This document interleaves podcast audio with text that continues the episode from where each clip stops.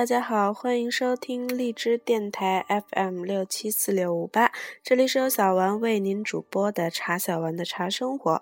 小丸在这里将为因繁忙而无暇阅读的您和盲人同胞们每日阅读茶书，持续更新。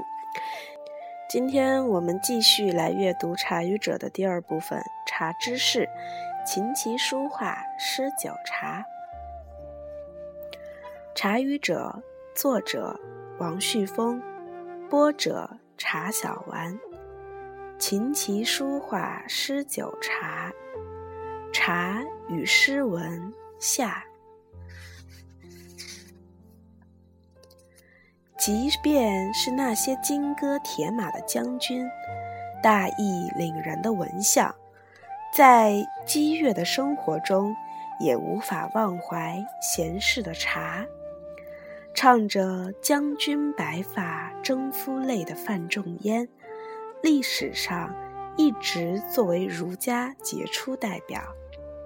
他写过一首很长的诗。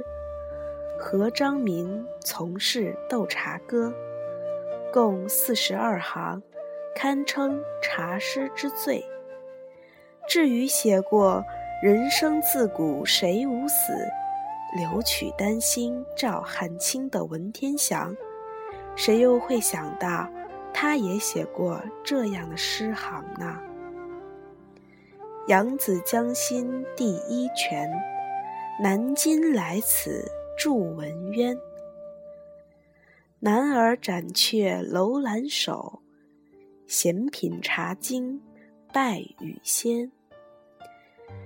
原来大丈夫治国平天下以后，也想回家学陆羽的样子，品品茶，过过神仙日子啊！中国当代文学史上。有个叫陈学昭的女作家，早年留学法国，后来投奔延安，写过一部《工作者是美丽的》长篇，很轰动。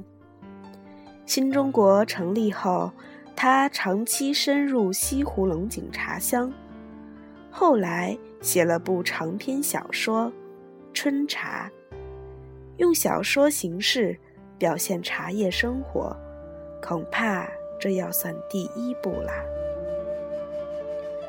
作为诗文的副产品，《茶令》《茶谜》和《茶联》也在民间流传。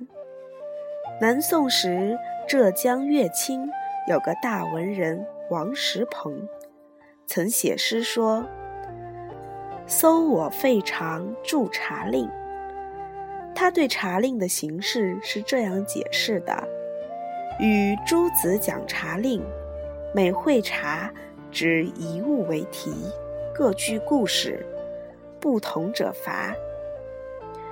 可见那时茶令已盛行在江南地区啦。《中国风俗大词典》记载，茶令流行于江南地区，饮茶时。以一人令官，饮者皆听其号令。令官出难题，要求人解答或执行，做不到以茶为赏罚。挨罚的多者，也会酩酊大醉，脸青心跳，肚肌脚软，此谓茶醉。但比起酒醉要好些。只消进些茶点就能解醉了。还有个婉约派大诗人李清照，和她的丈夫金石学家赵明诚，是中国宋代著名的一对恩爱文人雅士。他们通过茶令来传递爱情与事业的交流。这种茶令和酒令不太一样。他吟时只准饮茶一杯，书书时则不准饮。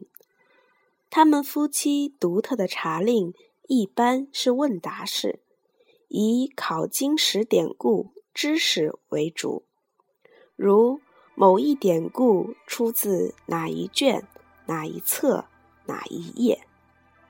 当时赵明诚写出了一部三十卷的《金石录》，成为我国考古史上的著名人物。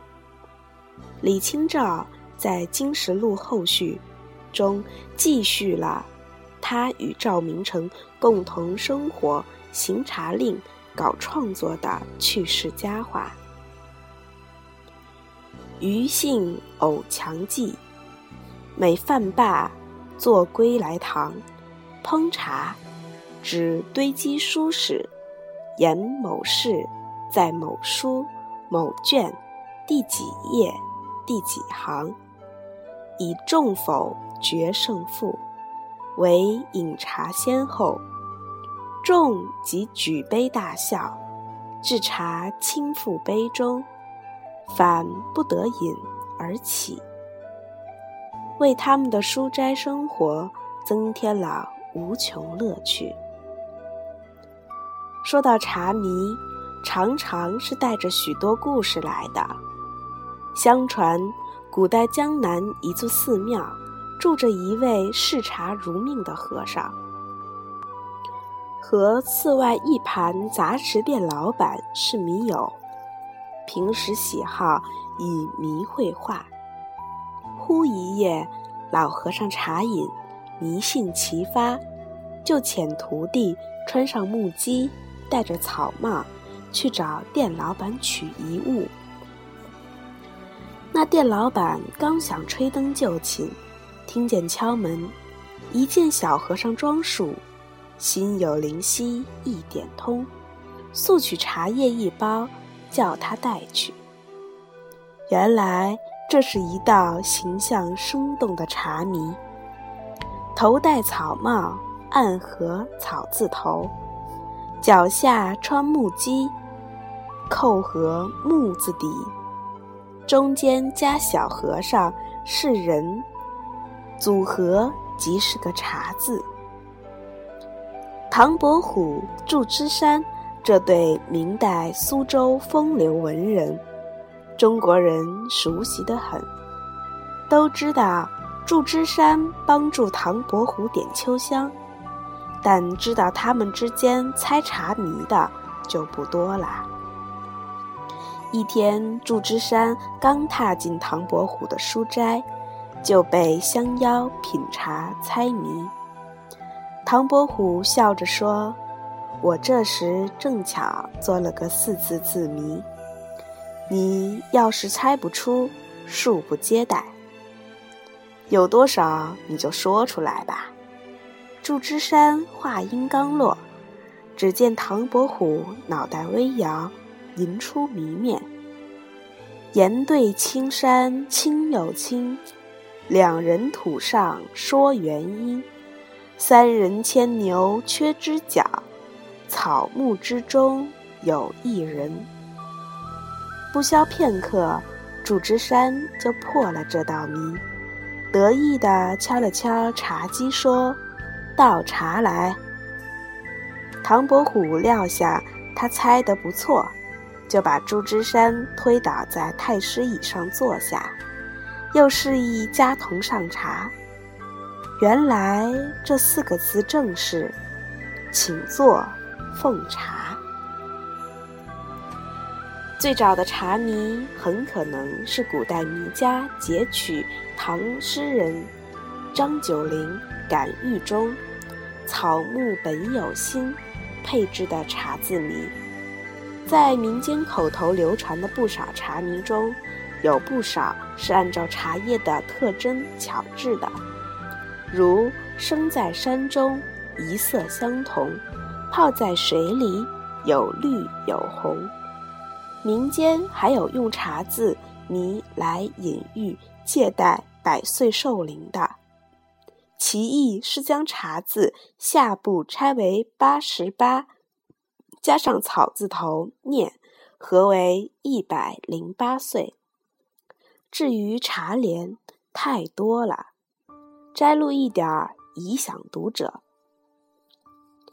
欲把西湖比西子。从来佳名似佳人，杭州藕香居茶室。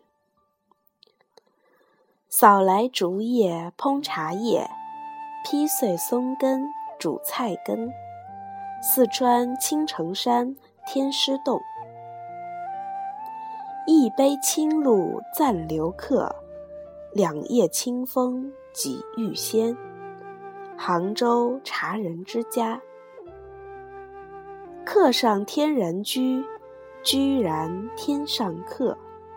人来交易所，所易交来人。上海天然居茶楼。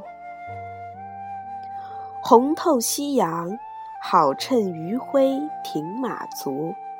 茶烹活水，须从前路及龙泉。湖南衡山望月门外红茶亭，处处通途，何去何从？求两餐，分清邪正。头头是道，谁宾谁主？吃一碗，各自东西。广东三眼荞茶亭，泉从石出，情意烈。茶自风生，味更圆。杭州龙井秀翠堂，花间明晚香千载，云影波光活一楼。成都望江楼，何须吊水制服，苏染竹简，自有清风入座，陆羽茶经。福建罗源圣水寺茶楼，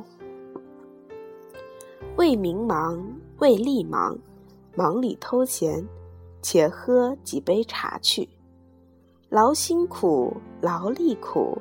苦中作乐，再倒一碗酒来。成都茶馆，小住为家，且吃了赵州茶去。约归可缓，试问歌陌上花来。杭州九溪临梅亭。